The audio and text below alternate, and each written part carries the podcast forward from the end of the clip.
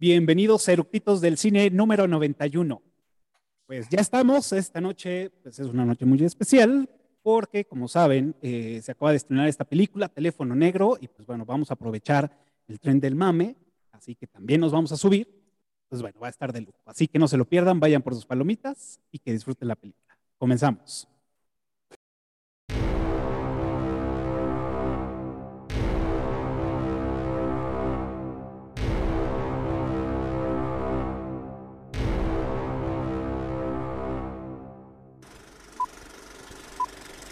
¿Ya está grabando?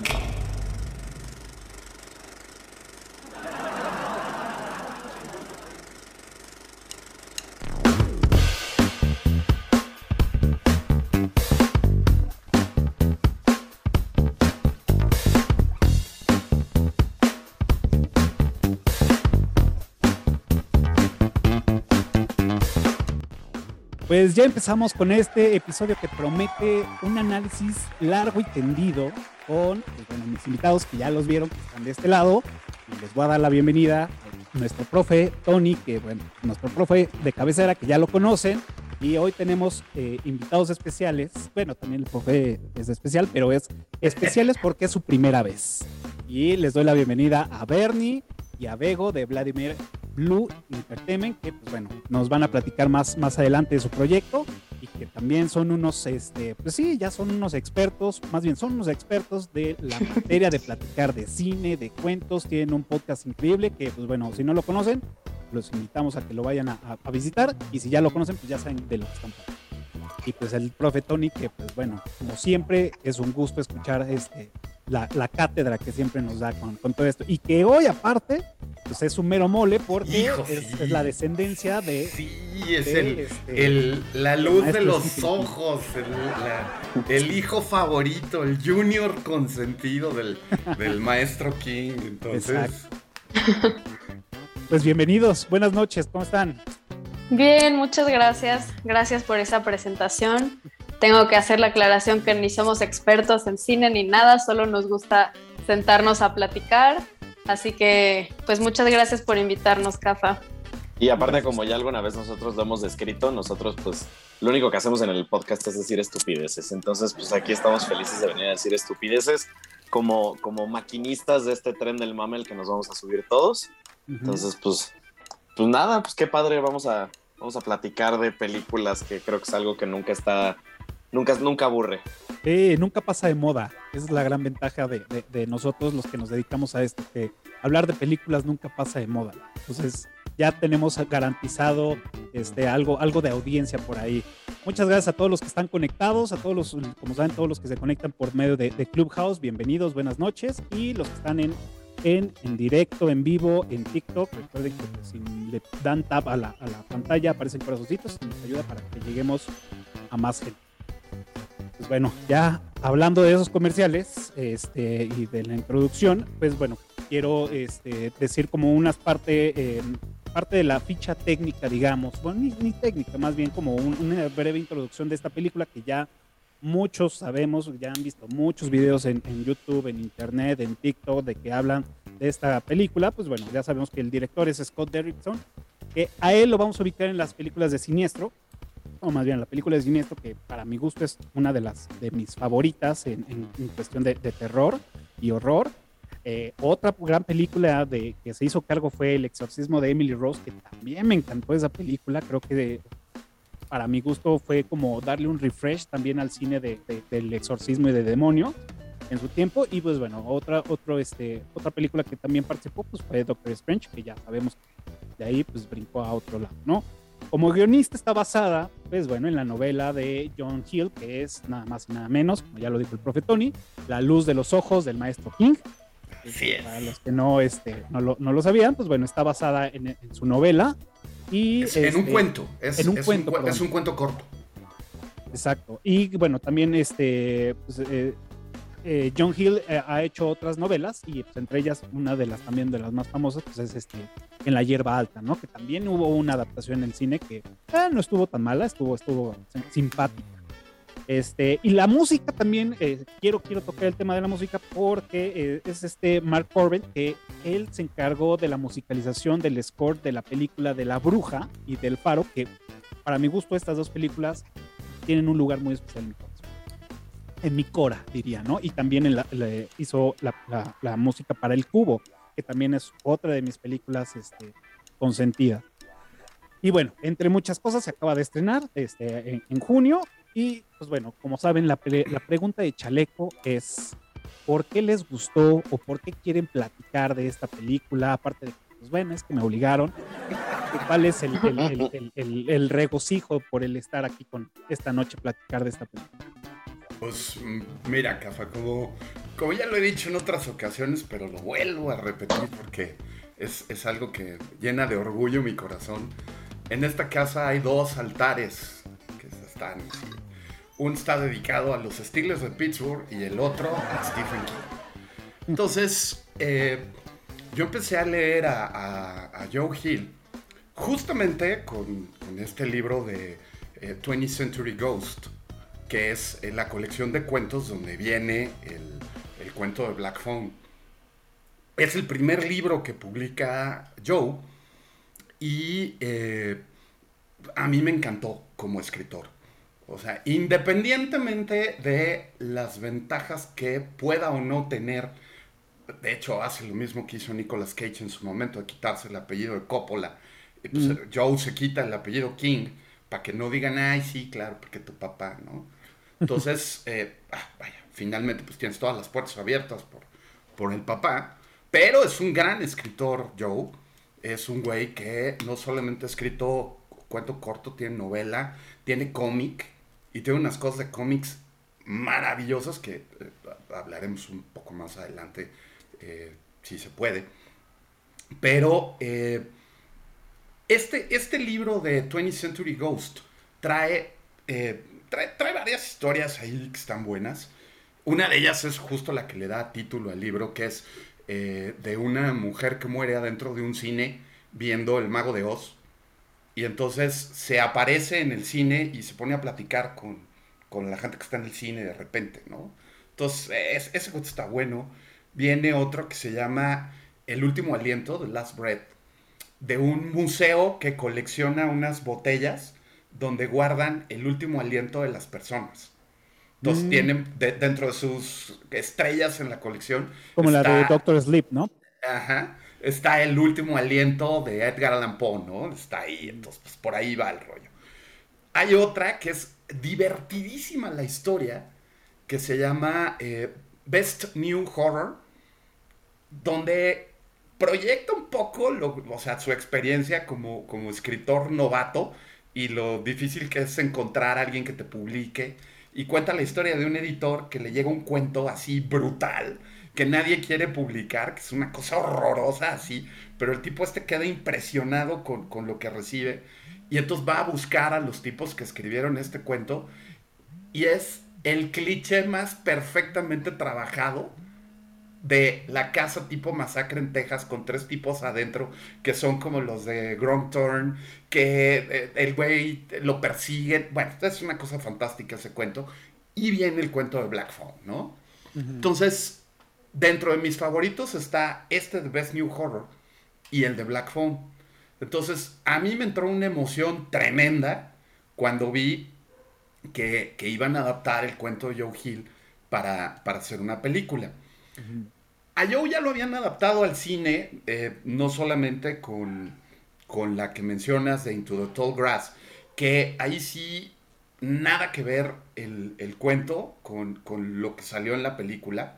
O sea, son cosas como muy diferentes lo, lo, lo que terminó siendo uno y otro producto. Eh, en el 2013 Alexander Aya dirigió Horns con Daniel Radcliffe, que es esta historia de, de, un güey que despierta y de repente se ve al espejo y tiene, le están saliendo cuernos. Uh -huh. Es una gran historia, es una novela de, de Joe, y esa es la, la, primera adaptación que le hacen a, a Joe Hill al cine en el 2013. Después esa de Into the Tall Grass. Eh, hay algunas otras adaptaciones a televisión, sobre todo, que han funcionado muy bien. La adaptación de Lock and Key, ah, del claro. cómic, que es una maravilla. El cómic es una belleza. Es la serie, ¿no? Que está en Netflix. Sí, sí, sí. Y, el cómic es una maravilla, pero está muy bien adaptado. Eh, eh, o sea, ese sí. A mí me gustó recorta, la, serie. es fantástica y el cómic trae todavía más detalles.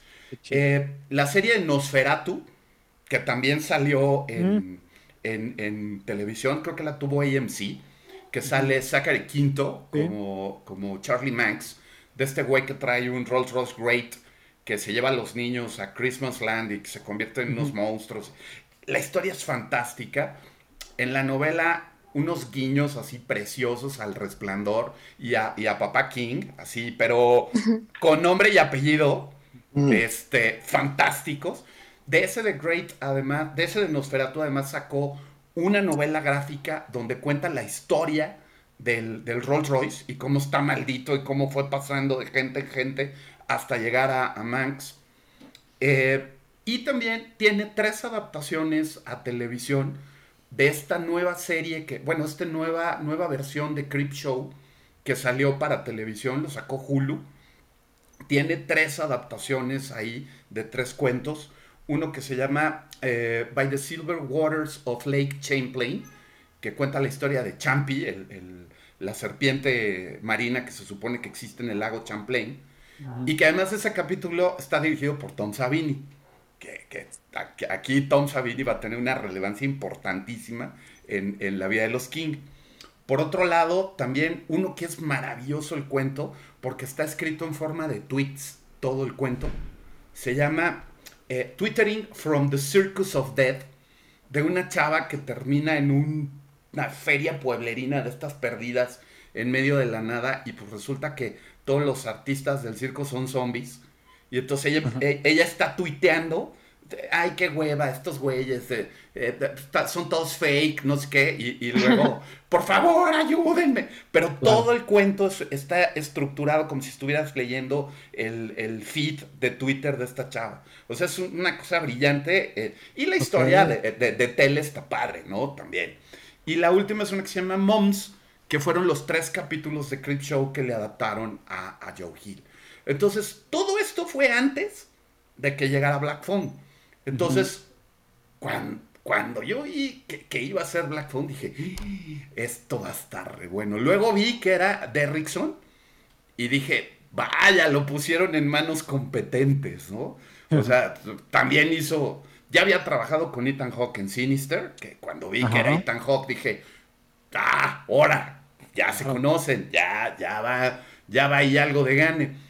Y también otra que dices que, como, como Rosa Emilia, que llegó a cambiar el, switch de las películas de poseídos, eh, Deliver, Us, from Evil, de este cuento que detiene la policía de Nueva York y resulta que está poseído, también es una gran película. Entonces yo dije, esto tiene todo el sello para que funcione, ¿no? Y después de verla, yo quedé gratamente sorprendido con la adaptación que hicieron del cuento es una adaptación muy fiel al, texto original. La actuación de Ethan Hawke es maravillosa, pero los chamacos están fantásticos. Las referencias a Papá King no podían faltar. Están metidas ahí. Ah, por todos lados. Son bellísimas. Entonces, como fan de los King, yo quedé completamente satisfecho con la película, ¿no?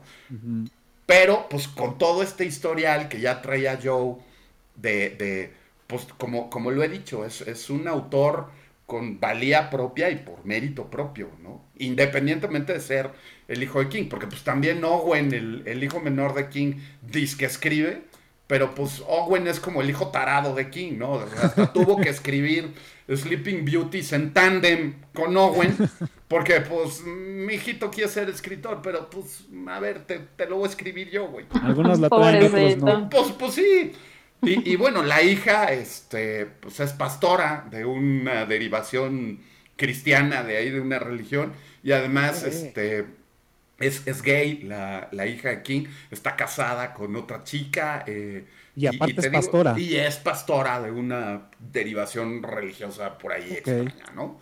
Entonces, este, pues, pues eh, en realidad... religión lo, lo, lo, permiten, sí. Y en realidad el, el único que es pues, va a seguir los pasos del papá, porque ahí va, es, Joe, ¿no? Hasta se, y, está, y está haciendo una metamorfosis, porque también se está como que transformando, es, es, es Stephen King en, sus años. Ves fotos, de King, fotos de King de joven y es igualito, Joe es igualito a, Stephen, ¿no? Entonces. Está muy cañón lo que se parece. Sí, mucho, mucho. Y, por ejemplo, pues hay otras donde habla de, las motos, ¿no? Que Stephen King es fan de, las Harley. Y, Joe, pues es el que se va con, con King a andar en moto.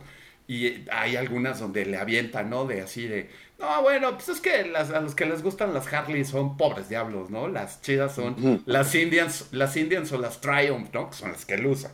Porque King, eh, King papá usa Harley, ¿no? Entonces, bueno, este, ya, ya son guiños que ha aventado Joe a lo largo de las novelas y de los cuentos, donde además tiene todo el permiso de papá King de utilizar su universo y sus referencias. Entonces, y ahora viene el, el guiño de vuelta. El 6 de septiembre sale el nuevo libro de Stephen King que se llama Fairy Tale, donde va a hacer referencias al universo de Lock and Key de Joe. Mm, eso va a estar interesante. Hombre, que sí va a estar bueno, ¿no? Entonces, pues a, mí me tiene fascinado. La película además me parece maravillosa y te digo, me parece una gran adaptación. Respetaron mucho el, texto del cuento y a los personajes. ¿Quién empieza tú yo? Adelante. Híjole, pues ya voy a empezar a crear controversia desde ahorita. A mí no me gustó la película. No, dale. Eh, no me gustó la película, la verdad. O sea, porque digo, también yo no tengo como todo este contexto detrás de este sobre el sobre el trabajo de este y que igual que como tú son muchísimas personas que no tienen ese contexto. Claro. Y algo que a mí se me hizo muy, muy interesante y que estaba como empezando a forjar mi opinión fue todo como el, como el ruido que había detrás de la película, porque yo decía como de, ay, güey, pues este, la película tiene 100 de calificación en Rotten Tomatoes ahorita después de su estreno y, este, y fue bajando y fue como, bueno, pues ya tuvo las primeras funciones, bajó a 89, pero pues aún así está cabrón que una película baje solo 11 puntos. Y ya el, día que la fuimos a ver al cine, sí, no, no, no me gustó mucho. La verdad es que, o sea, aprecio como, como la parte de la producción de la película. Entiendo que también fue como un proyecto como muy de pasión para, para Scott Derrickson y para su productor, pero no sé, en, especial hubo muchas cosas que no me gustaron tanto de la película. Eh, siento que el tono, el, tono de la película es una de las que no está tan mal. Siento que eso eh, la salva un poco, pero eh, no sé, siento que hubo algunas, algunas incongruencias, inconsistencias que a mí no me parecieron eh, como tan interesantes. Eh, Ethan Hawke está bien chido, pero pues qué mal que solo sale como 15 minutos en total en la película. Eh, y no sé, salí del cine pensando que hubiera, que hubiera estado más padre ver los Minions. Yo, pues, la verdad, tampoco fui fan siento que sí afectó mucho eh, todo esto que decía Bernardo de la expectativa. O sea, como que todo el mundo estuviera hablando de ella, que todo el mundo le esté echando muchísimas flores. O sea, yo llegué al cine pensando que esa película me iba a cambiar la vida y no me cambió nada. Entonces creo que ese fue el problema, ¿no? O sea, como que poner la vara tan alta. Este, y yo en lo específico entiendo todo esto que dices de, las referencias a Stephen King, pero tengo como un problema que no entiendo, a ver si alguno de ustedes me puede explicar, como entre esa delgada línea entre una referencia o algo que parezca plagio. Entonces, no sé, luego lo veía como muy sospechoso, ¿no? Como de, pues, un pueblito donde eh, raptan niños a través de globos este, negros, ¿no? Qué original. O sea, como que sí, sí decía como que dónde, o sea, como que, ¿dónde está esa línea, no? ¿Dónde se puede diferenciar el, el no le copié a mi papá y quiero tener mi propia voz a partir de, de mi propia historia, ¿no? Obviamente no estoy diciendo que soy mal escritor, para nada, no, no he leído a Joe Hill. Eh, y también vi que en el cuento, este, el personaje del villano era un payaso y que justamente lo cambiaron a, a ser un mago para que no, pues hubiera ese problema con, con, Pennywise, ¿no? Que creo que es el payaso como que en el que todos pensamos en automático. Este. Como ustedes Y- no piensan en cepillín cuando piensan en un payaso. El Ronald McDonald, güey. Eh, sí, también. Yo creo que son de los payasos más famosos. Y Bozo. Y Bozo. Que Bozo me daba un chingo de miedo. Sí, era, era horrible. Híjole, bueno, en mi caso, yo también tengo el mismo sentimiento. A, a mí sí me gustó la película. Me, o sea, yo la vi la primera vez y dije, "Eh". y le- cuando la vi por segunda vez dije, sí, sí me gustó. Pero ya fui con más contexto. Entonces la pude Claro. disfrutar más, ¿no? Y eso es lo malo que tiene, o lo, sí, vamos a decirlo tal cual, es lo malo que tiene estas películas, que es de primera instancia, si tú no tienes un, un contexto o un background de, de todo lo que, de todo lo que viene, probablemente pues, no te va a gustar o no lo vas a disfrutar como banda que, que, que sí trae toda esta carga y dice, y está esperando pues toda la carga que, que de, guiños, de tributos, de lo que tú quieras, y lo vas a disfrutar muy cabrón, ¿no? Y vas a decir, ah, sí, sí lo, sí lo hizo muy, muy, muy fiel a, a la novela, al cuento, lo que sea. Yo la primera vez que la vi también fui con la expectativa muy cabrona porque todo el mundo estuvo mamando así de la película de terror del año, este, te vas a salir de la sala, no vas a aguantar, vas a, vas a tener pesadillas. O sea, realmente la vendieron muy cabrón. Y creo que eso, eso fue un, un problema. Eh, Lo platicábamos la semana pasada en el episodio de la aldea, bueno, por acá les dejo la, la tarjetita, que también fue, fue vendida como, como una película, Una película de de terror, muy terror. cabrón, que pues realmente más bien era un thriller. Y es muy buena, pero también la banda se desilusionó porque dijo, güey, me voy a cagar de miedo y realmente no, es un miedo más profundo, es un miedo más para el subconsciente, ¿no? Y eso es lo que, lo que nos ofrece este, esta película con, con este tipo de, terror. Yo la vi y dije, "Nah, o sea, sí, yo soy fan de las películas que sacan sustos. O sea, soy fan, ultra fan, me encantan las películas de, de, de Laro, me encantan las películas del Conjuro, me encanta, me encanta que me pongan ansioso. Este.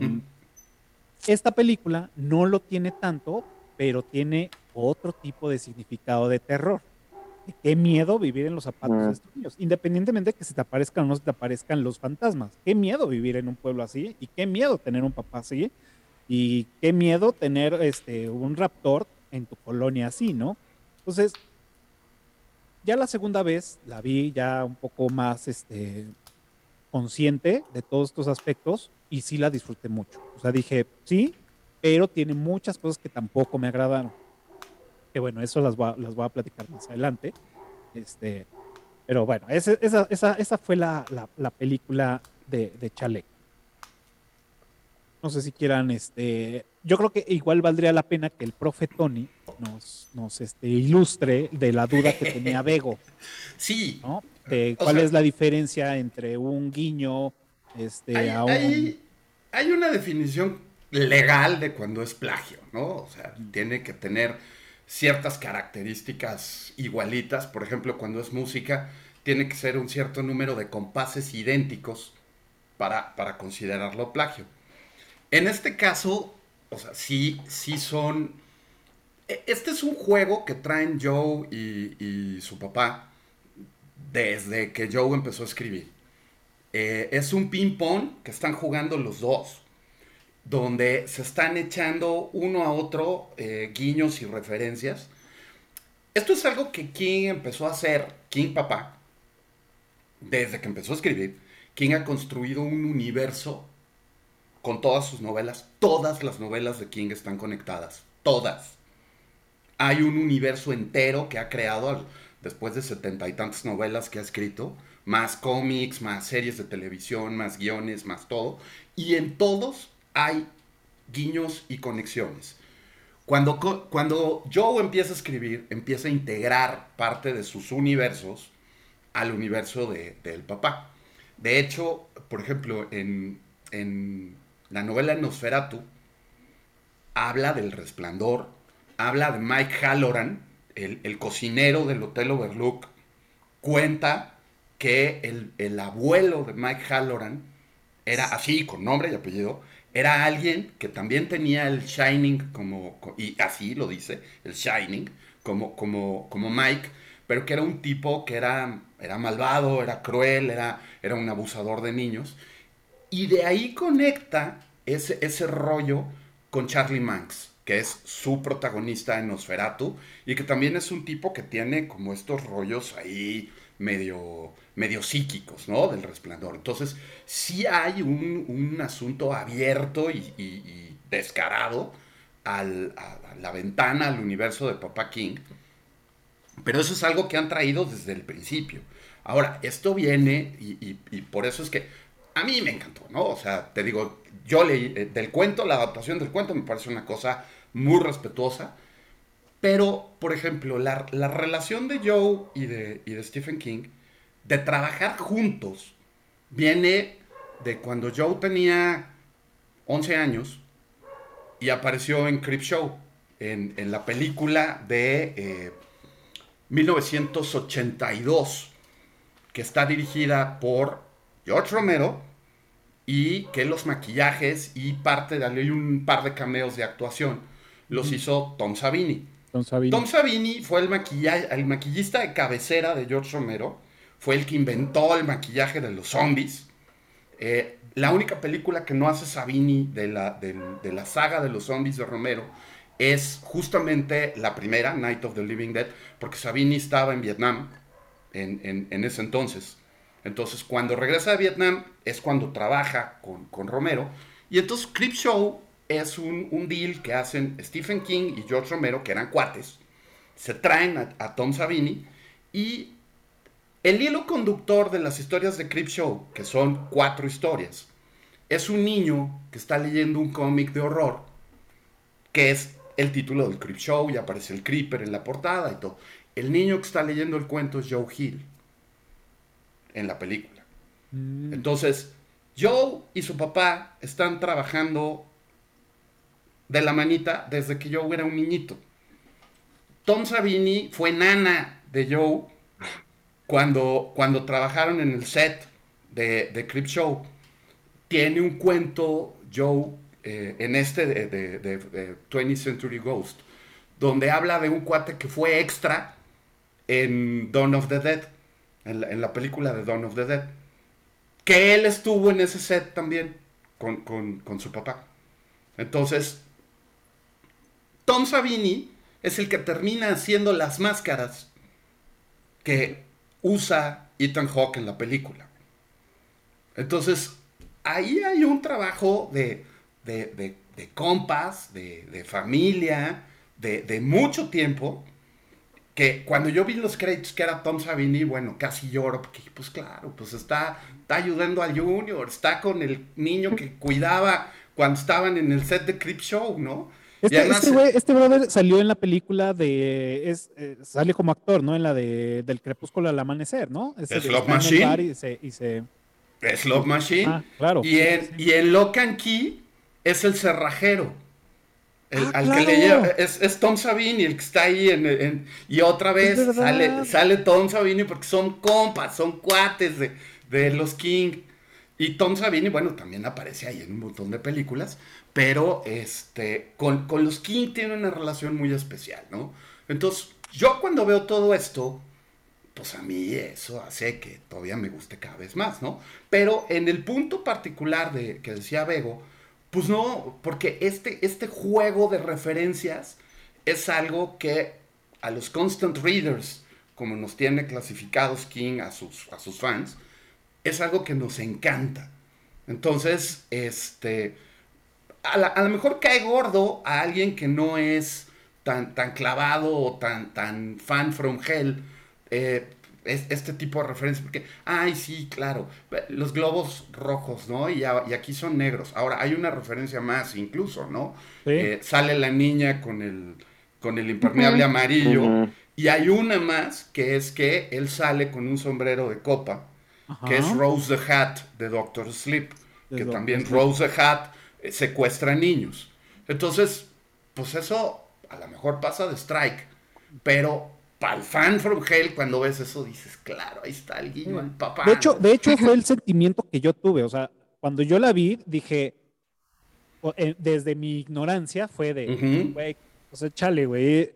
O sea, el hijo se quita el, el, bueno, se pone Joe Hill para que no lo asocien como hijo de Stephen King o que no tenga que cargar con esta cruz, que bueno, ya de todos modos está cargando con ella, pero en una adaptación de su, de su cuento, este, sí permite que tengan estos guiños, el impermeable, el, sombrero, el que todos los personajes, o bueno, en este caso, en, las películas de Stephen King siempre hay alguien que tiene pues, el, de Shiny, ¿no?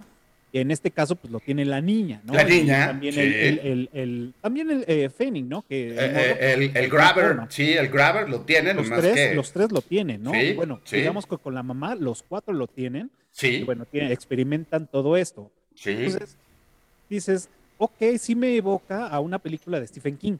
Ujú. O sea, como, como espectador que no ha visto las, la- que no ha leído novelas, digo, he leído pocas novelas de Stephen King, pero es como, como al de, digamos que al espectador de pie, dice, "Eh, pues esto ya lo vi, ¿no? Y creo que también es una, una cruz con la que va a cargar esta película, decir, se parece a la de su papá, ¿no? Y, y creo, y creo que eso va a ser algo que lo va a perseguir toda la vida. O sea, si él continúa haciendo este, este tipo de, de juegos, de guiños, de referencias, que, insisto, a los fans los enloquece. a mí me encanta, a mí me gusta. Pero también, pues tú no tienes la obligación de haber leído todas las novelas, de- todos los libros de, de Joe Hill, ni toda la bibliografía de King para llegar a ver esta película y, y- y decir, ah, claro, pues es que esto está bonito por esto y por esto y por esto. Creo que una película bien hecha, también, tiene que funcionar a todos los niveles. O sea, le tiene que hablar Mm. al fan from hell, pero le tiene que hablar al, al espectador de a pie que llega a ver algo divertido. Ahora, como, como divertimento y como entretenimiento, me parece que la película funciona bastante bien. Ahora, ¿hay lugares comunes? Sí, sí los tiene. ¿Hay cosas repetidas? Pues sí, sí las tiene. Eh, Jala de King un montón de cosas? Sí, sí las tiene.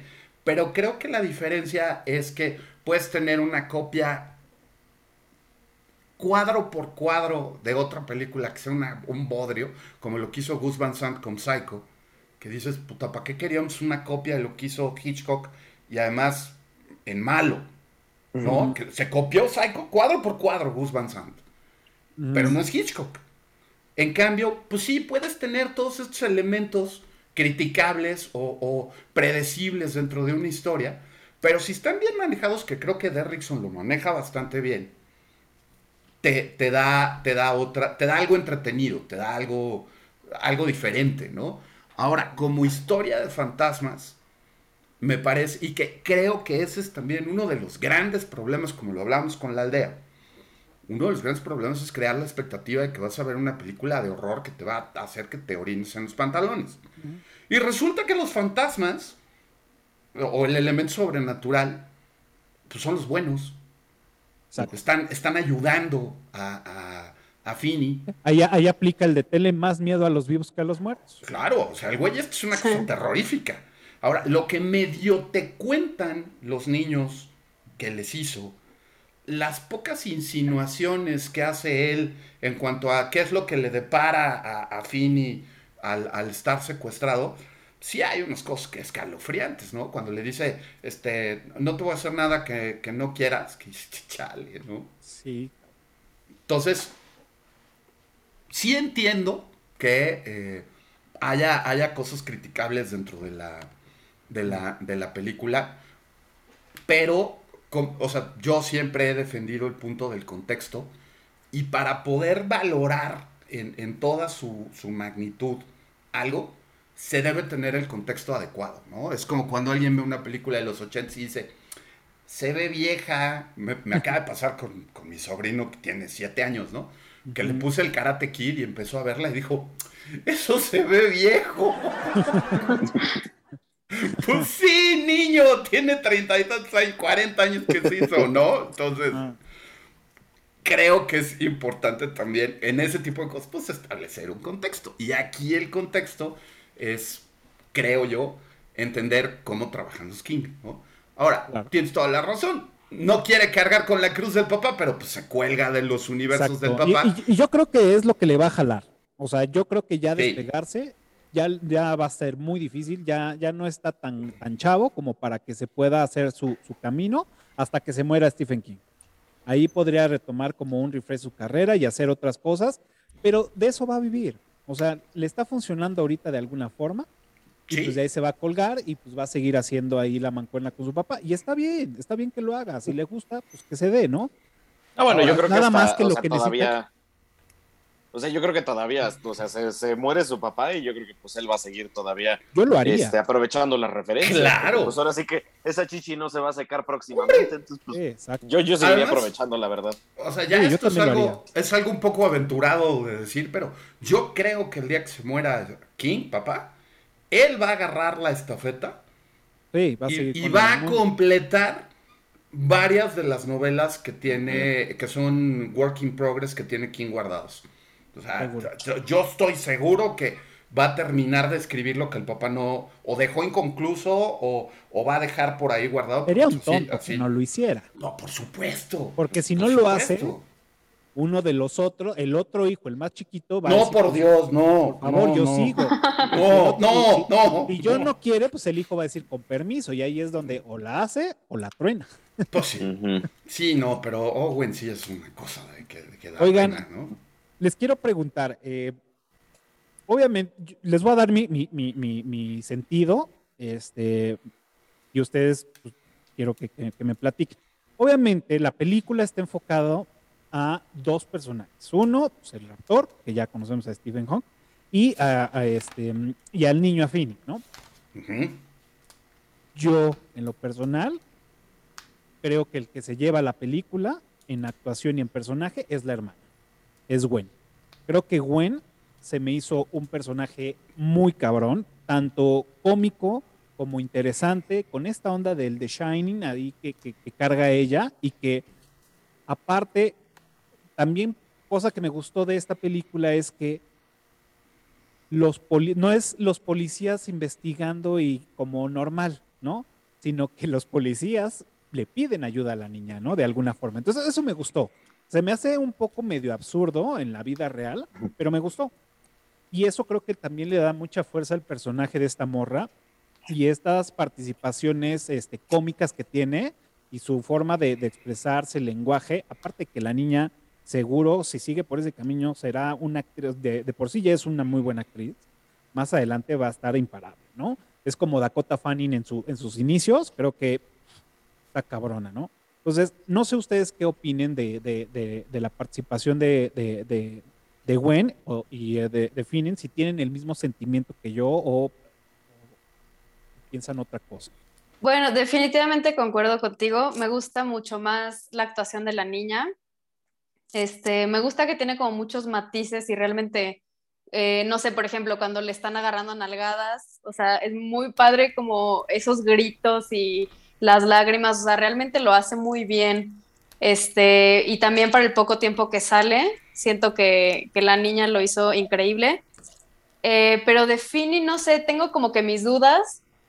O sea, sí, sí creo que lo hace bien, pero siento que si yo estuviera en esa posición de que me secuestraron y soy una de las víctimas más de este güey, entonces probablemente me vayan a matar y no vaya a salir de ahí, como que yo hubiera estado mucho más en crisis de lo que él se veía.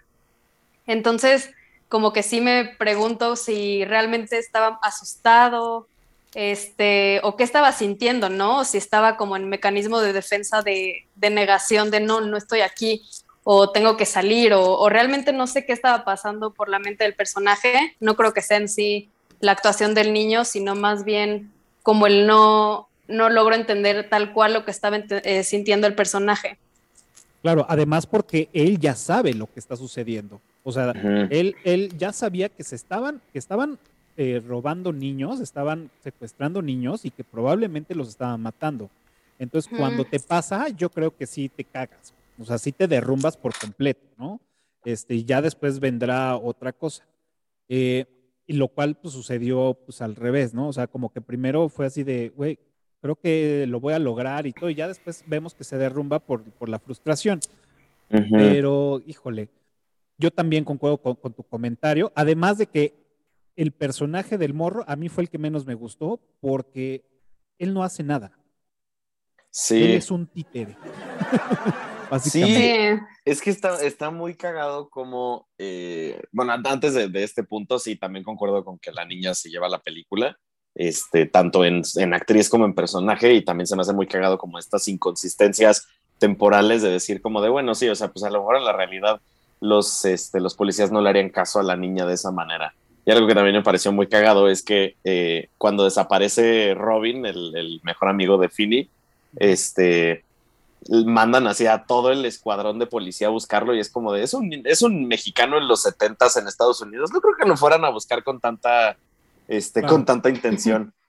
Este, pero en sí de lo de, de lo de que yo también, el, la verdad, el, el, el niño fue el, personaje que menos me gustó. Concuerdo totalmente con lo que dices que es un títere, porque, o sea, justo cuando, cuando levanta el teléfono por primera vez, sí, se caga de miedo y lo cuelga.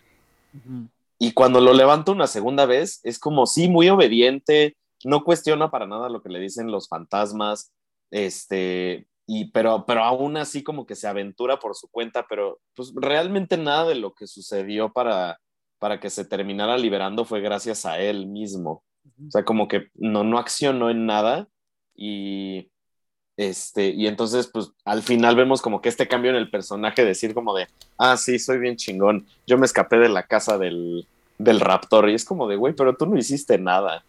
Es como Sí, este... si no como- se le como- aparecido los niños, él también hubiera estado muerto, seguramente. Claro, es que es como el meme de Sailor Moon, el de, el de mi trabajo aquí terminado, pero, bueno, o el, en Los Simpson, mi trabajo aquí terminado, pero no hiciste hiciste nada. Ah, no. Se desaparece a huevo. Sí, híjole, a ver, eh, perdón. Primero, antes de que, de que sigas, perdón, Tony, es Sí. Chivo por acá en, en TikTok nos dice, este, la película, la película es la mera verdura. Luego por acá J, JCB les dice, o le pasa como en Inception, que va a querer hacer su, su emporio sin la ayuda de su papá. No, la neta es que no creo. No, que- eh, no. A menos de que le hagan un Inception. Pero no Solamente. creo. Exacto. Y este Chío también dice que pues amó a la morra, ¿no? A la niña. Sí. Mira, ahí, ahí hay varios detalles que mm, no sé si es también porque yo traía yo la referencia del cuento o que mm, eh, lo que estoy viendo es que el público se fue con la finta muy grueso, ¿no? Primero, eh, al tipo lo duermen con cloroformo o algún derivado Ah, de claro. cloroformo. Está saliendo mi ingeniero químico a relucir, ¿no? Entonces, este, cuando despiertas de un putazo de cloroformo, estás ido. No, no, no- no sabes ni dónde estás, ni quién es, ni cómo te llamas. El, el cloroformo era una sustancia tremendamente peligrosa de utilizar. Si se te pasaba la dosis, te mataran. O sea, tres gotas de más y te quedabas en la plancha. Entonces, eh, aunque él pues, tiene ahí más o menos medido lo que tienen que meterles a los chavitos, por eso los escoge más o menos parecidos, de, de complexión más o menos parecida y todo, porque es lo que, pues, lo que tiene medido para dormirlos. Este, e- el, el efecto de despertar de un, de un madrazo de cloroformo no es que en el momento en que abres los ojos estás completamente alerta, ¿no? Punto número dos. En el momento en el que tú decides aferrarte a un, al, al clavo ardiente, a la esperanza, sea cual sea, eso te, te- te ayuda a mantenerte más o menos tranquilo. Y en el momento en el que los fantasmas le empiezan a hablar, es su esperanza de, libertad. ¿No? Ahora, eso de que no hace nada, tampoco es cierto. Porque la trampa que hace con la alfombra, el cable, y que hace que caiga el, el grabber en esa trampa, esa es idea de él. Esa no se la dice nadie. Y eso en el cuento lo dejan claro. Entonces, esto es un, una escalera donde ves todas las posibles escapes y que todos quedan frustrados, que al final queda el co- la, la confrontación, pero la última parte para tener éxito en la confrontación es la trampa que hace y esa es idea de fin. El, su, su cuate, el mexicano, lo único que le dice es lo del teléfono y que le dice, pues con eso lo tienes que garrotear y, como puedas, ¿no? Ahora, la forma en la que escapa del perro tampoco se la dice nadie. Él va por la carne, él dice, aquí con esto me zafo del perro. Entonces, no, no es un títere, también es un tipo que piensa y que tiene eh, sus propios recursos. Ahora, ¿se deja guiar? Sí, por supuesto que se deja guiar, porque es la esperanza de mantenerse vivo. Y por eso cuando llega donde se derrumba, es cuando ve que es fútil todo lo que está haciendo y que no hay aparentemente escapatoria. Que todas las posibles vías de escape en las que él puso sus esperanzas eh, tronaron, ¿no? ¿no? No hubo manera de, ejecutarlas. Ahora, creo que el, personaje de la niña es brillante. Sí, es, es un gran personaje. Es cuando despierta y le dice, What the fuck Jesus, creo que es una de las mejores escenas de la película y, la, de la, de las nalgadas.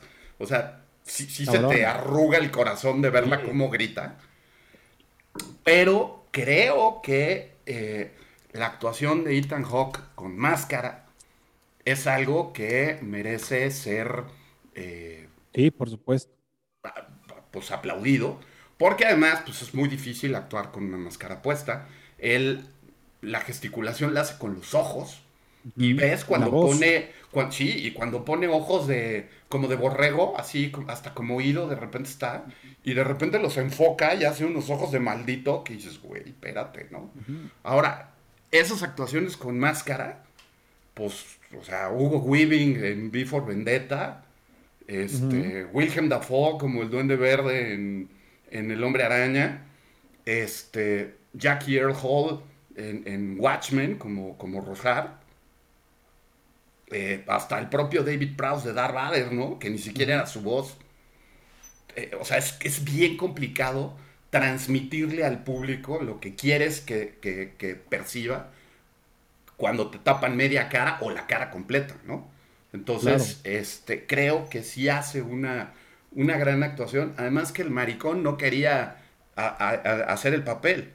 O sea, cuando se lo ofrecieron, dijo que, ay, no, porque voy a ser un malo y luego ya no me van a quedar de bueno. Y entonces el propio Ethan Hawke dijo que le cayó el 20, que tiene más de 50 años y que probablemente el camino de su carrera sea interpretar villanos.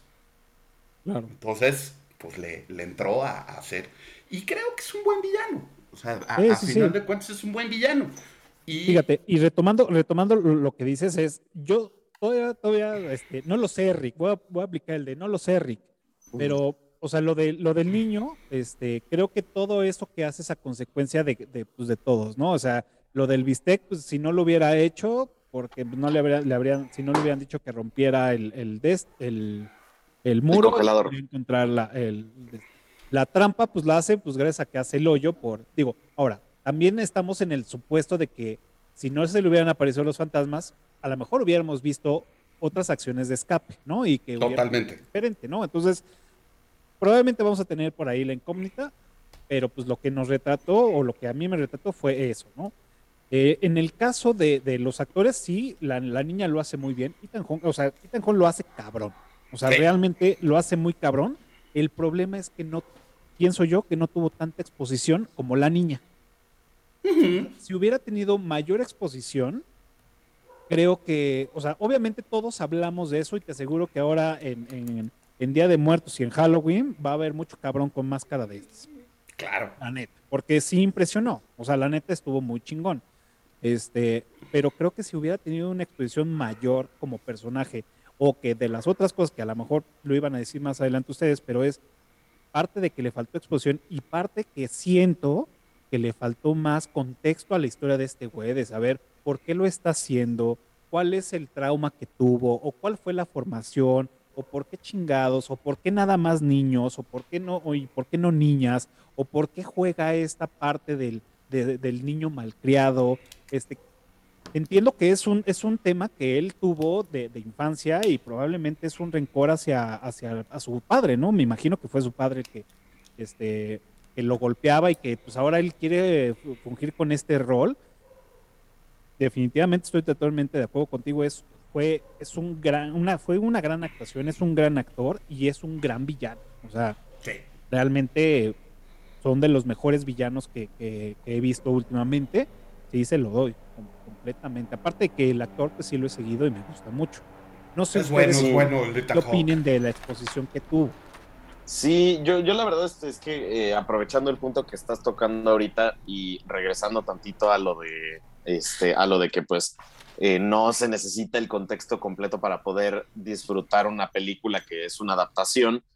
Creo que a mí algo que me pasó con el, con el personaje de Ethan Hawke es que eh, no sé cómo sea en el cuento, como, o sea, si tengamos un poquito más de contexto acerca de este, este, de este villano que pues, o sea, si tenemos un poquito de conocimiento acerca de sus motivos. Pero siento que el problema es que cuando se traslada a un medio audiovisual en donde podemos ver muchas cosas y nosotros podemos asumir muchas cosas también eh, alrededor de, de lo que se ve en pantalla, se levantan demasiadas dudas y entonces pues termina resultando un poco anticlimático el hecho de que al final se muera este personaje y, y, pues no nos resolvió realmente nada, porque también fue como de, ah, ok, y el hermano también entra en juego. Pero pues el hermano también pareció como que fue más una cosa como de que para, para usar un chiste y crear eh, shock value a la hora de que le clavan el hacha en la cabeza. Este, y, siento que sí nos, o sea, pues nos pudo haber hecho un poco mejor el hecho de darle un poco más de, de, de, contexto a este personaje, no necesariamente contarnos su historia completa, pero al menos dejarnos ver algunas cosas, pero un poco más explícito sí mencionándolo, no nada más como que en esta cosa de, ah, ok, pues es que juega al, este, al niño malcriado porque seguramente su papá también le metía sus chingas cuando, este, cuando se portaba mal.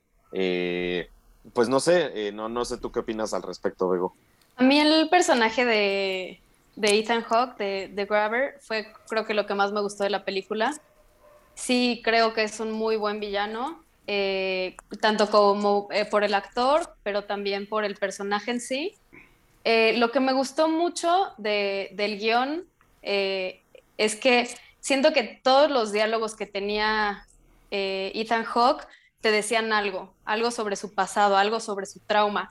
Aunque hablara muy poco o actuara muy poco tiempo en, en pantalla, siento que cosa que te decía casi casi me dan ganas de sacar la libreta de notarlos porque son como comentarios que realmente te hacen como que preguntarte por la psicología de este personaje, ¿no? De probablemente tuvo un trauma muy complejo y, lo está como replicando. Y justo hace rato estaba viendo un, un video de una psicóloga que estaba analizando justo al personaje y algo que me encantó que, que, yo no había, o sea, no sé, no me había dado cuenta, es que todas sus víctimas tenían el pelo largo, más o menos a la altura de Ethan Hawke. Entonces puede que se estaba proyectando y por eso agarraba a las víctimas como con ese, con ese perfil. No más. Entonces se me hace como muy, muy fuerte y muy padre. Este, también otra cosa que, este, que no me había dado cuenta, pero con este video como que lo, lo pude ver, es que eh, tenía, creo que es una, una, sola máscara, ¿no? Que la puede poner como solo lo de arriba, solo lo de abajo, a su gusto, ¿no? Como se sienta.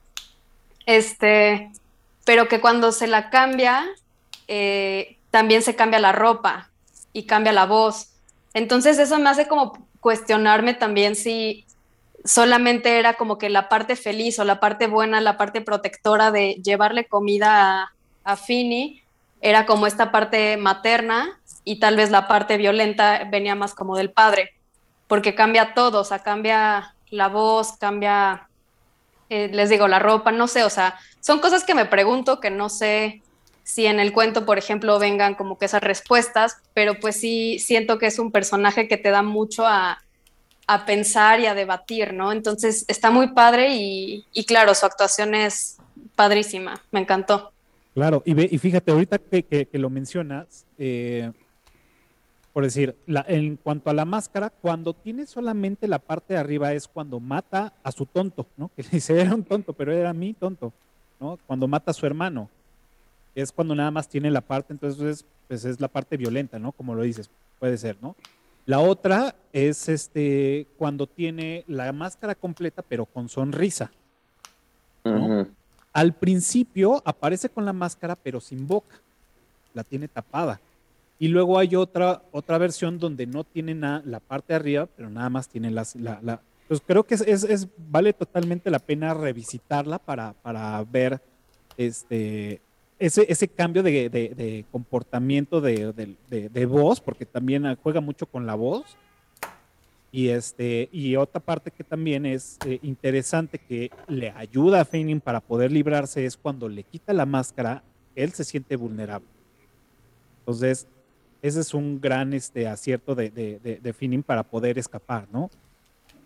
Antes de que, de que empiece con otro comentario por acá, en Clubhouse está Chio, este, me dice, a mí me encantó la ambientación y lo que me encanta de esta idea de cómo una persona se puede fortalecer cuando se acerca la desgracia, sí, la desgracia con valor.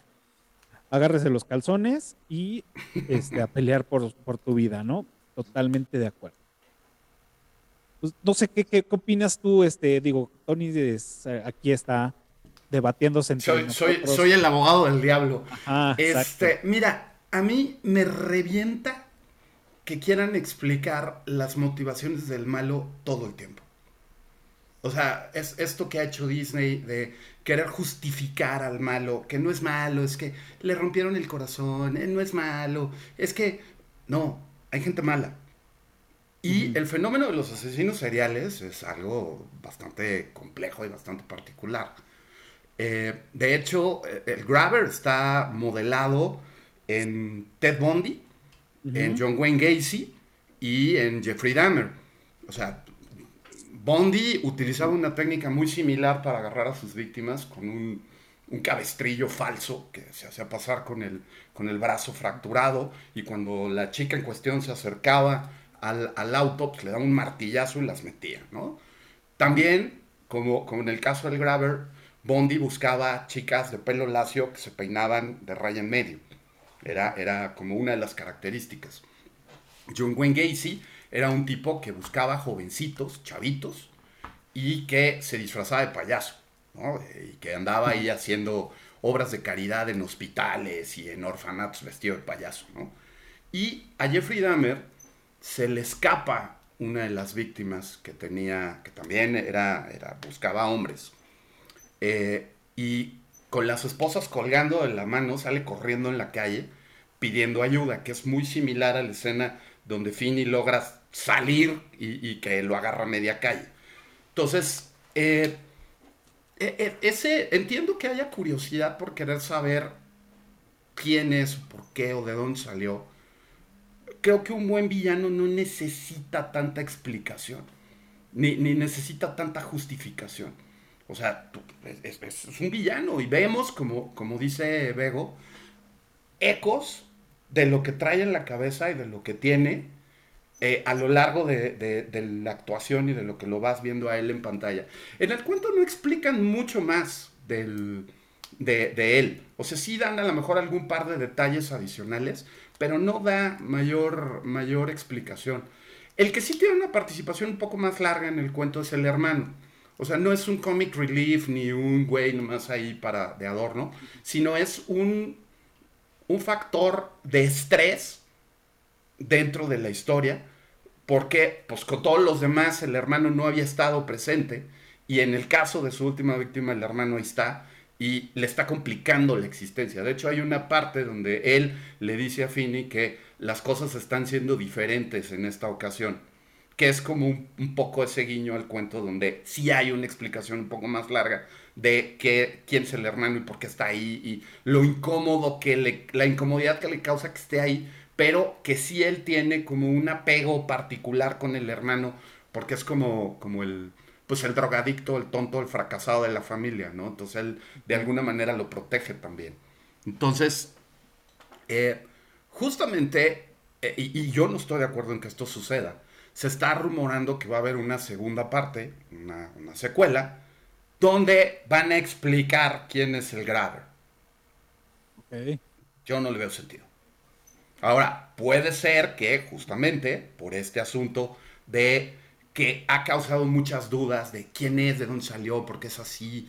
Aprovecha. Entonces se van, a, se van a montar en esa ola y entonces le van a dar gusto a la gente trayendo la explicación de quién es el Grabber y dónde, de, dónde empezó a matar y por qué llegó a Denver.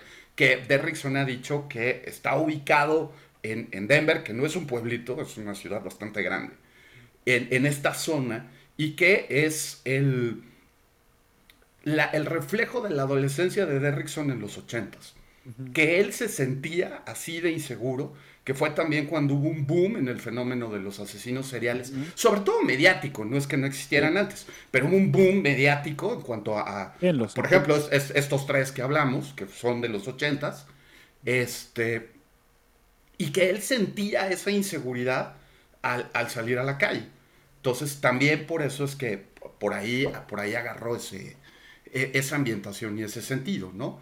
Entonces, te digo, yo, yo no estoy de acuerdo con eso, estar justificando al malo o estarlo explicando en su totalidad. Creo que si está bien representado no hace falta más. es un buen villano.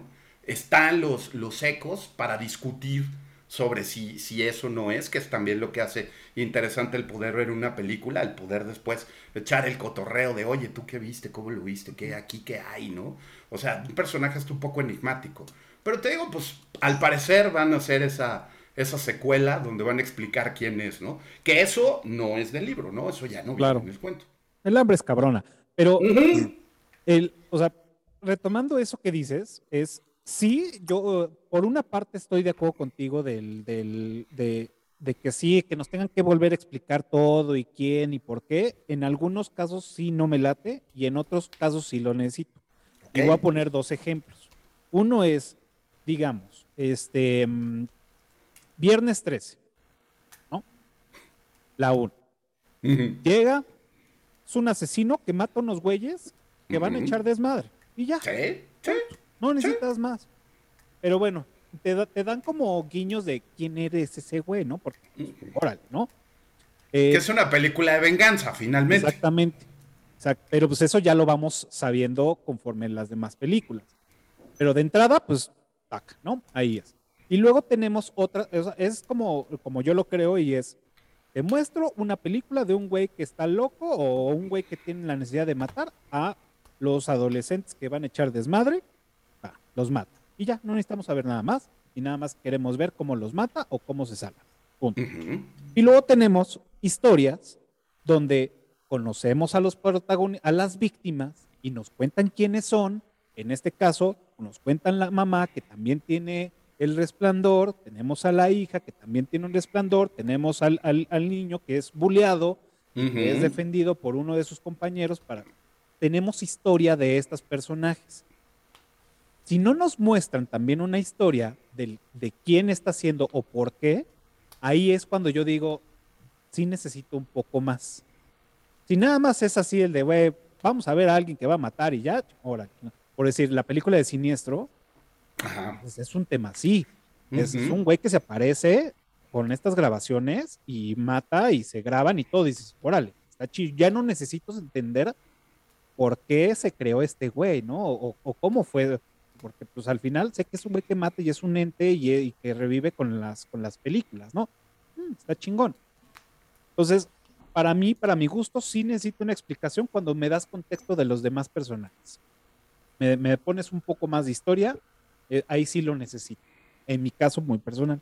No, no, esto, pues, ahí sí ya es cuestión de gustos, ¿no? Pero, pues bueno, así, así viene la que sigue donde van a explicar quién es y de dónde salió, ¿no? Entonces, Perfecto. Muy bien.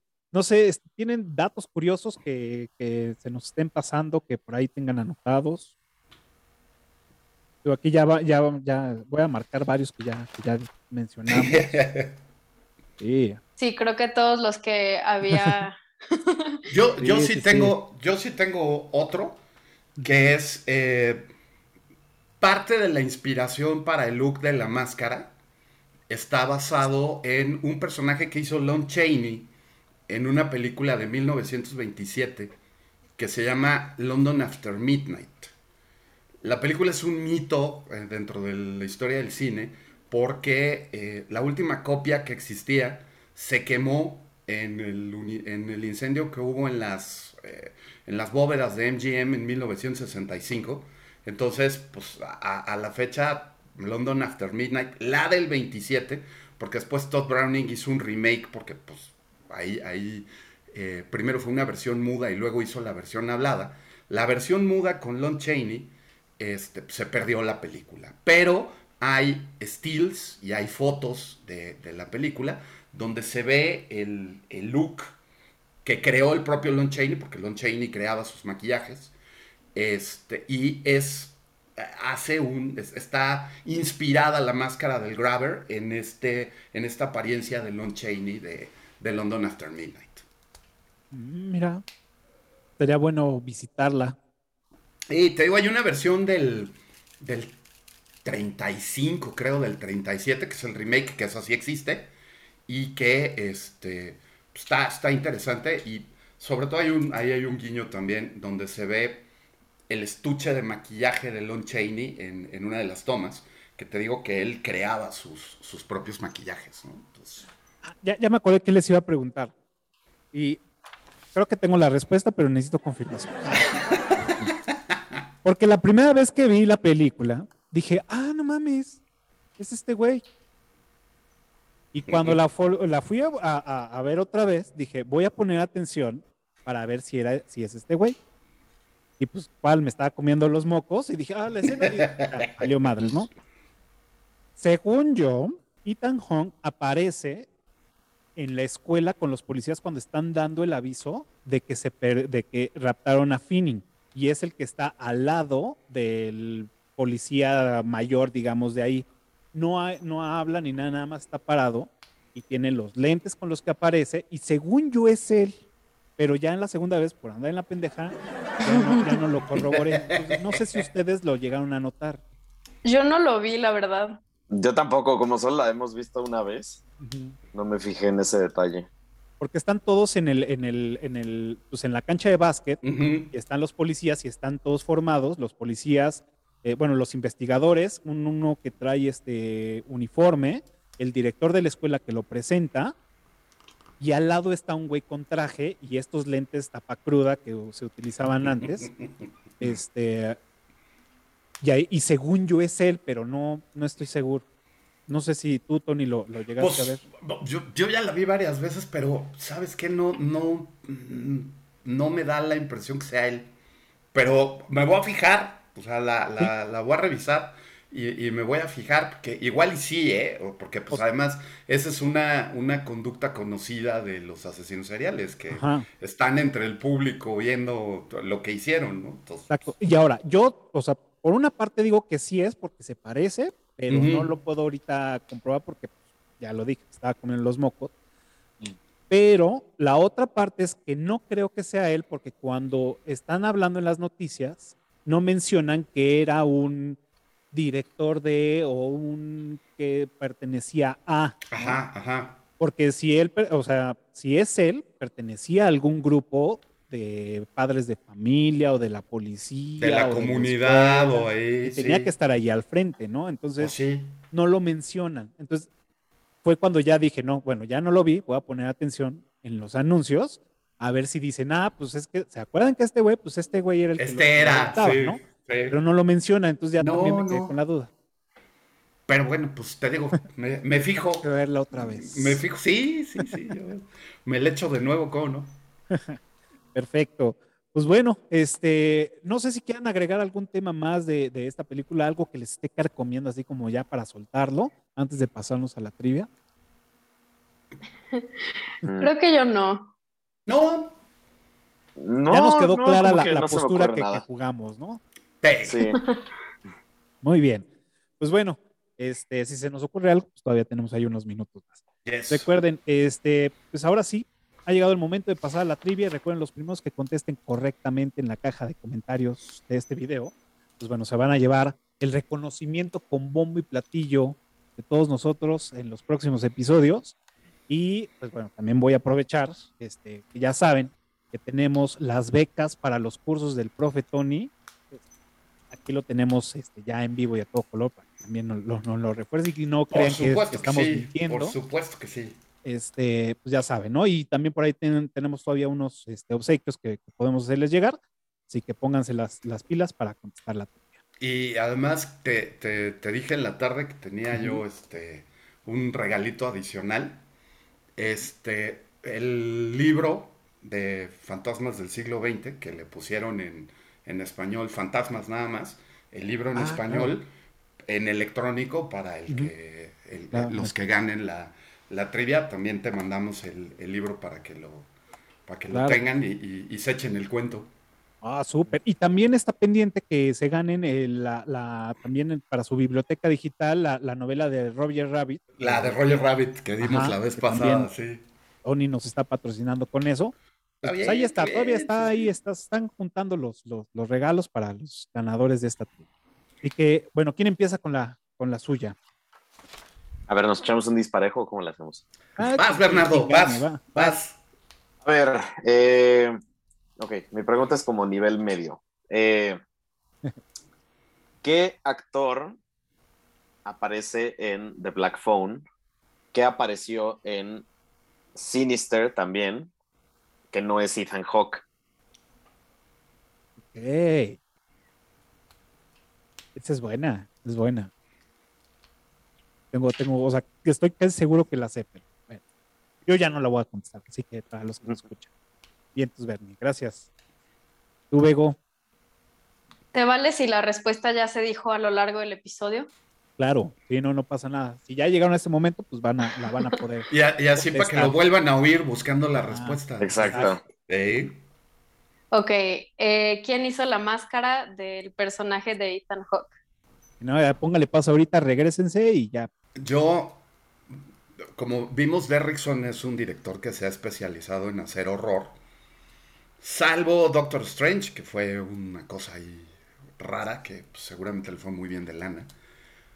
Pero en su filmografía tiene una película de ciencia ficción, que además es un remake. ¿Qué película es? Mm, no estoy seguro, pero sí. Bien, bien, bien.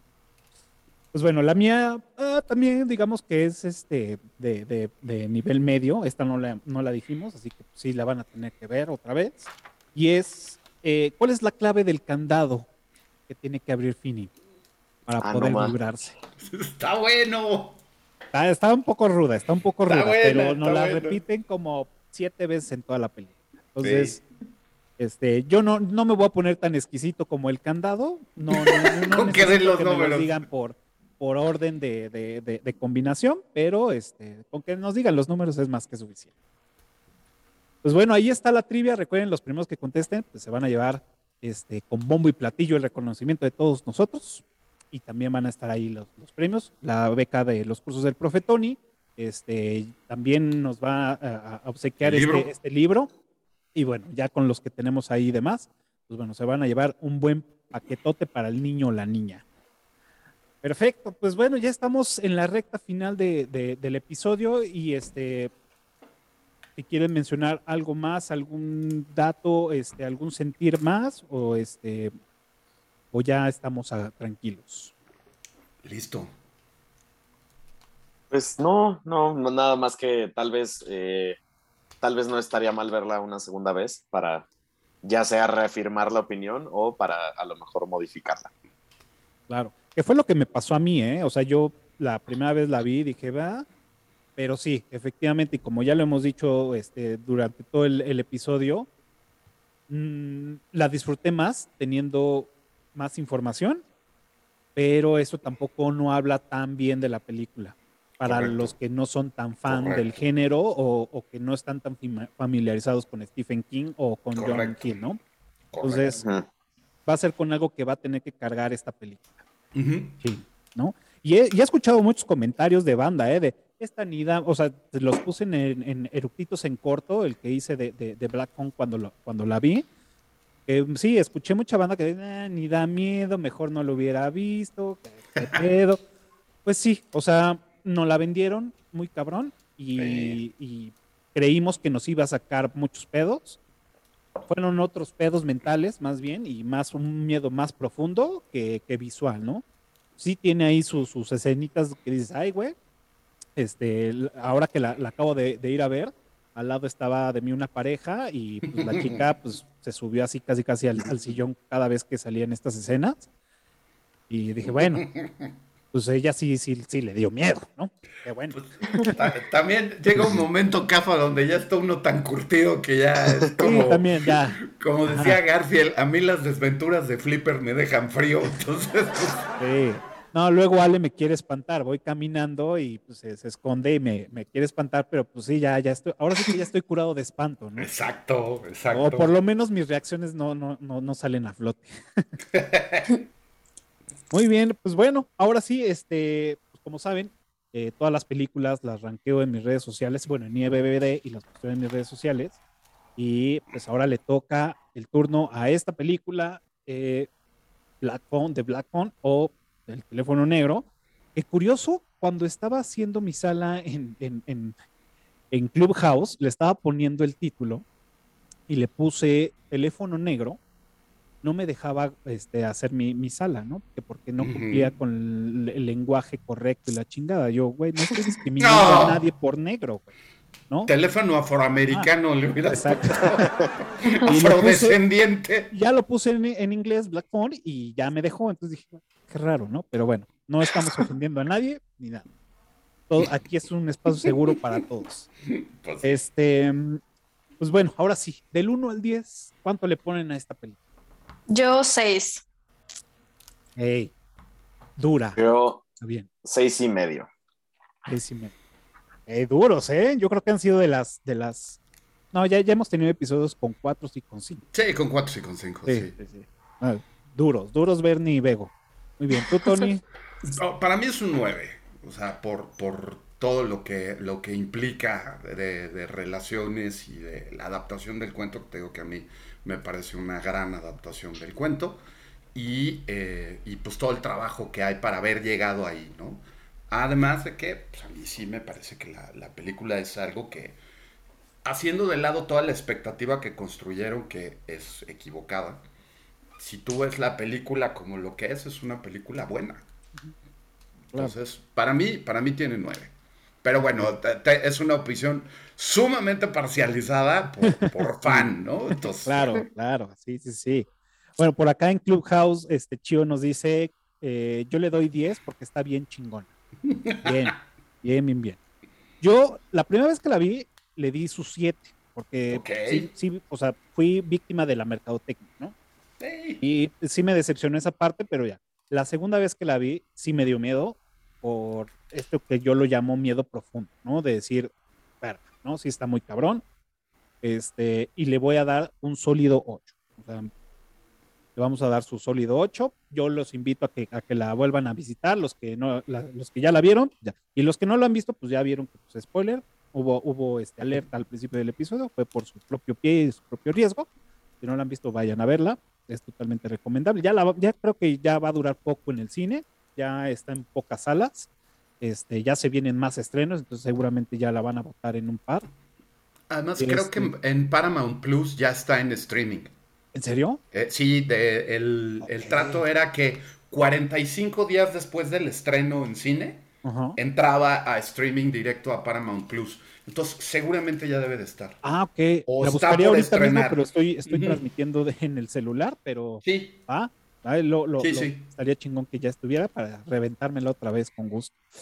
Pues bueno, señores y este, señorita, ahora sí ha llegado el momento de la recomendación de esta semana, este, eh, para la tarea que vamos a tener para los próximos días de, de, ver. Obviamente, pues también los que nos están viendo y los que nos están escuchando, pues ahí díganos si les, si les gustó o no les gustó esta película, cuánto le ponen.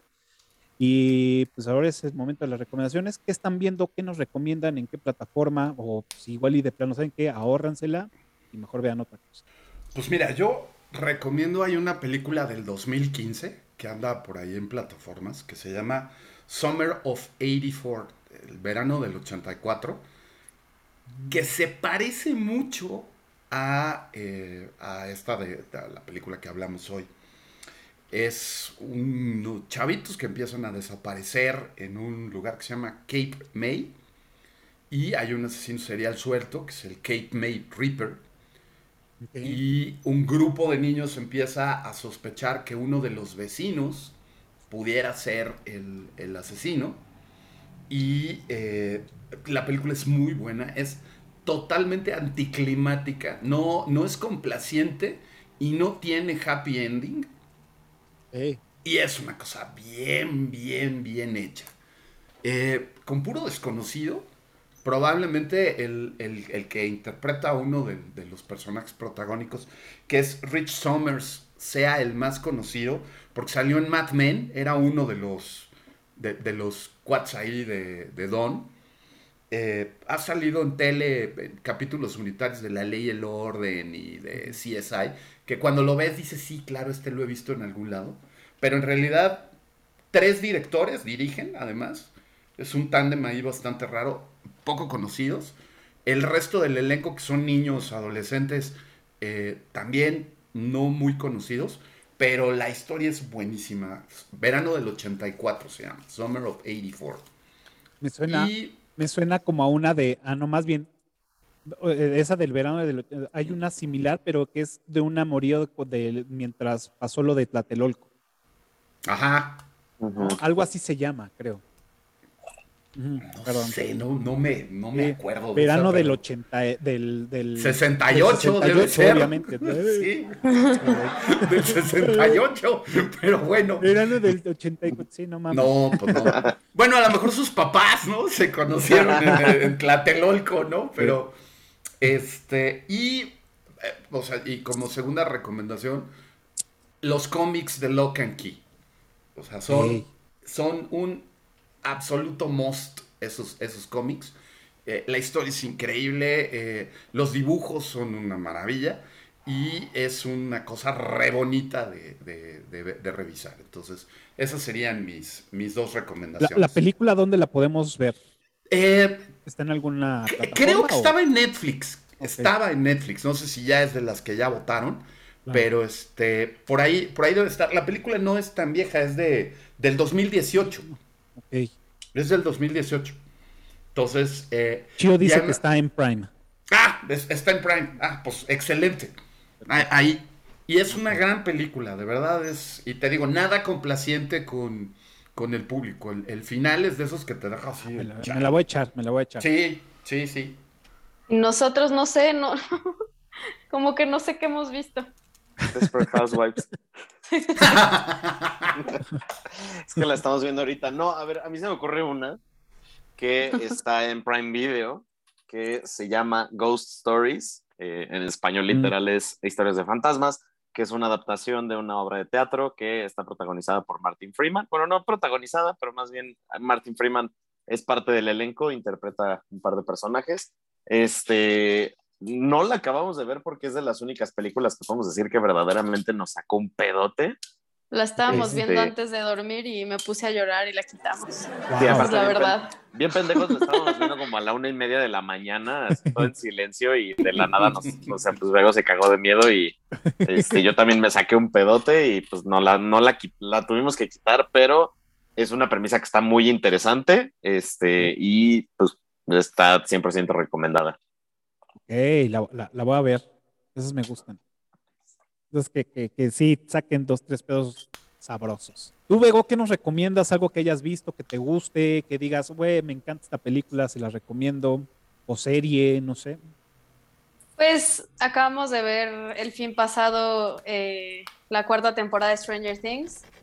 La verdad creo que se pone buena, muy buena esta temporada. Y tenía poca fe en ella, pero lo volvieron a hacer. Lo volvieron a hacer. Sí, la neta. La neta. Y ahí salieron todos los fans de Metallica a relucir. Y yo cuando la escuché dije, a huevo, Met- Metallica. Y, y- Cierto. y- y- y- y además, Yeah, ta- yeah. también los que no son fans, que ahora son fans, güey. Claro. Eh, está bien, déjenlo Sí, ser. no, mucha sí. banda, nah, y ahora sí, Sí, ¿no? Todos, no, todos fans de no. Metallica, güey. Pues, Pues, ¿por qué no? que valga madres, cabrón. Pues sí. Está bien, que, que más banda se vuelva fan, pues, está chingón. Mejor de, de Metallica que de Bad Bunny, ¿no? No, a mí también me gustaba. Me gusta Bad Bunny y Metallica al mismo tiempo. Bueno, en una oreja uno y en otro otro. Exacto. No, yo, yo, yo sí, yo sí, ahí sí paso. Pero bueno, yo, yo este, estoy, híjole, estoy viendo Better Call Saul, que ya este viernes, Oh, sí. creo que viernes, se estrena otro episodio. Lo malo es que ya la alcancé, entonces... Cafa, ya salió, güey. Ah, Ya está el episodio. claro. Ah, Salió hoy. Ah, cierto. Era, Salió era hoy, claro. 14, ¿no?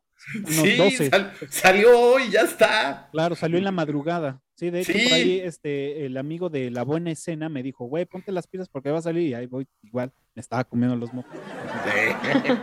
Este, bueno, pues ya, la voy a, voy a seguir viendo. Lo malo es que a mí me gusta verlas de, de corrida, no tener que esperarme Sí. semana por semana. Ahorita como, como también estamos viendo este Westworld, pues también ¿no? Ajá. Pues cada semana, pues el domingo, a ver, ah, me caga, pero bueno, también lo disfruto, lo estoy viendo. Acabo de terminar también de ver en Netflix, este, Tabú, con este um, Tom Hardy.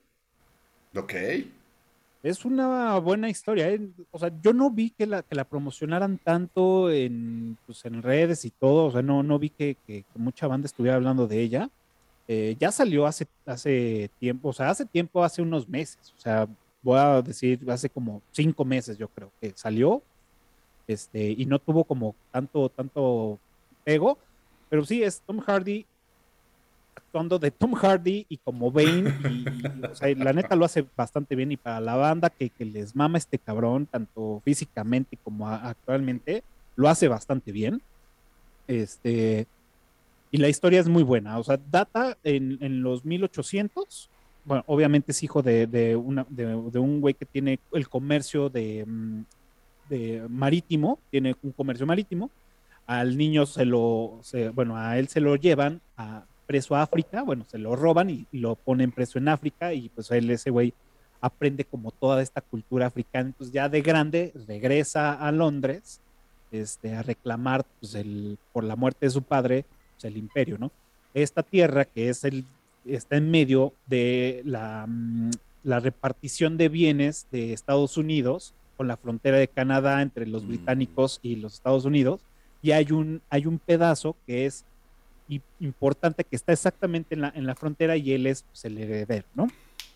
Entonces están los británicos por un lado queriendo este, pues, quitarle esa tierra y están los, los americanos pues también queriendo negociar para que les da los derechos y pues este güey pues, se pone y dice pues no mi ciela yo aquí hago lo mío yo quiero el- el- los tratados para hacer el comercio de con China porque es una, una línea marítima para, para el comercio de China para el té y para todas las sustancias que estaban moviendo en ese entonces entonces es esta historia pues va, va básicamente eso y pues todo el misticismo que él trae de África y bueno todos los, los, los que están involucrados Está muy entretenida, yo se la recomiendo. Este, este vuelo hace muy bien.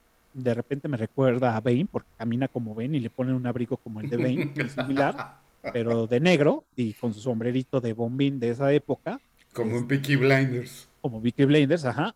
Pero bien, se la recomiendo, está en Netflix y está bastante bien rankeada en IMDb, creo que por ahí tiene 8.5. Entonces, vale la pena. Este, eso es ahorita lo que estoy viendo, así que se las recomiendo ampliamente. Pues bueno, ahora sí, este, ha llegado el momento este, de decir adiós. Ya se acabó este episodio. Eh, muchas gracias por, por haber venido a acudir al llamado, este, por compartir con nosotros, este, con todos los que nos están viendo y nos están escuchando. Y pues ha llegado el momento que ustedes se despidan, así que si quieren mencionar redes sociales, proyecto, podcast, o sea, sabemos que traen todo, así que es el momento de que nos platiquen de todos los proyectos que Yo dejo que, Bejo- que yo dejo que Bego se aviente el comercial. Ah, venga, Bego. Pues tenemos una página donde subimos contenido de terror, se llama Vladimir Blue Entertainment, por si quieren seguirnos.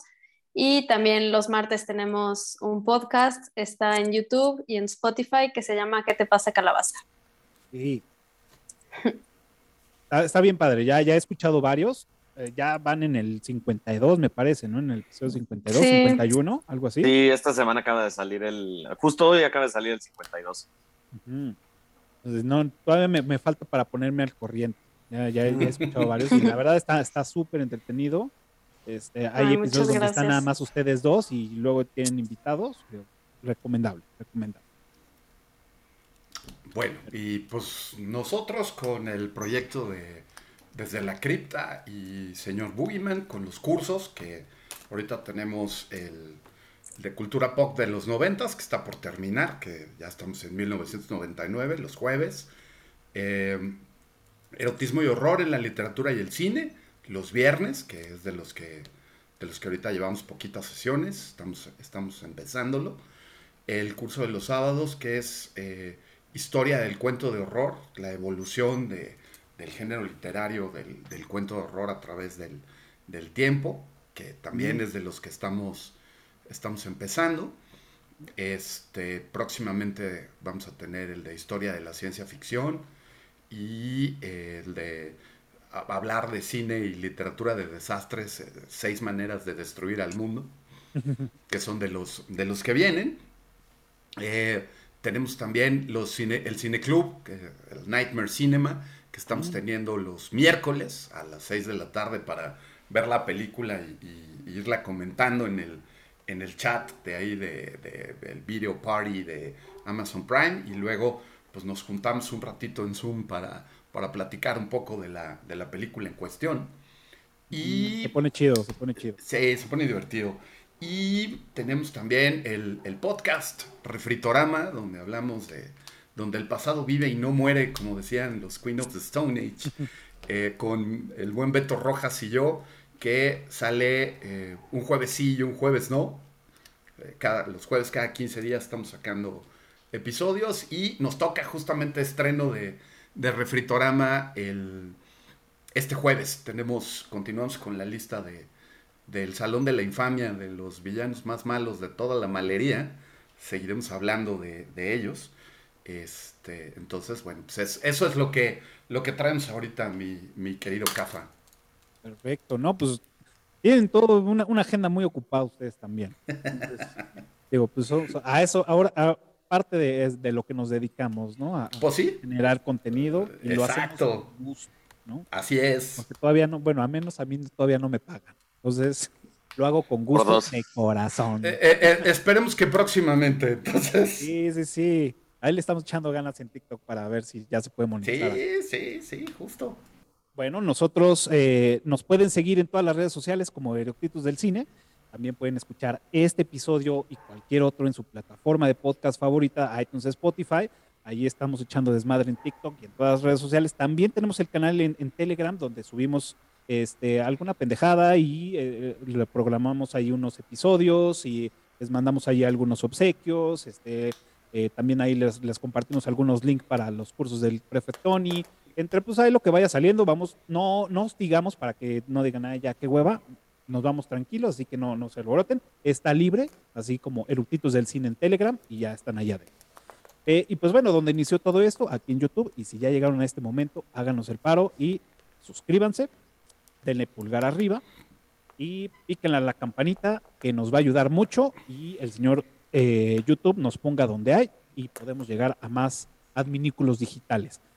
Pues ahora sí, muchas gracias, eh, Bego, eh, Bernie, que pues bueno, es su primer eructito. Muchas gracias por haber venido. Fueron muchas gracias. Al dios eructito. Este, espero se hayan divertido, les haya gustado. Esperamos verlos más este, en otros episodios. Este, no nada más en terror, también tenemos de otros géneros. Aquí tienen su casa, cuando gusten pueden regresar. Y como siempre, pues el profe Tony, muchas gracias este, por, por haberlos iluminado con, con tu sapiencia y con tu dedicación de, de, del señor Stephen King y el, y el pequeño crío de, de John, sí, de Johnny. Sí, ahí, ahí sí sale lo fan, cafa, ¿qué te digo? Güey? sí, sí, I know, I know. muchas gracias por, por haber acudido al llamado y muchas gracias a todos ustedes por dejarnos entrar a sus casas, a sus oficinas o a sus baños o en donde nos estén escuchando o viendo. y recuerden todos los jueves un nuevo episodio 12 del día, todos los jueves, un eructito del cine. Muchas gracias y nos vemos la próxima semana. Cuídense mucho. Chao. Gracias. Bye. Bye.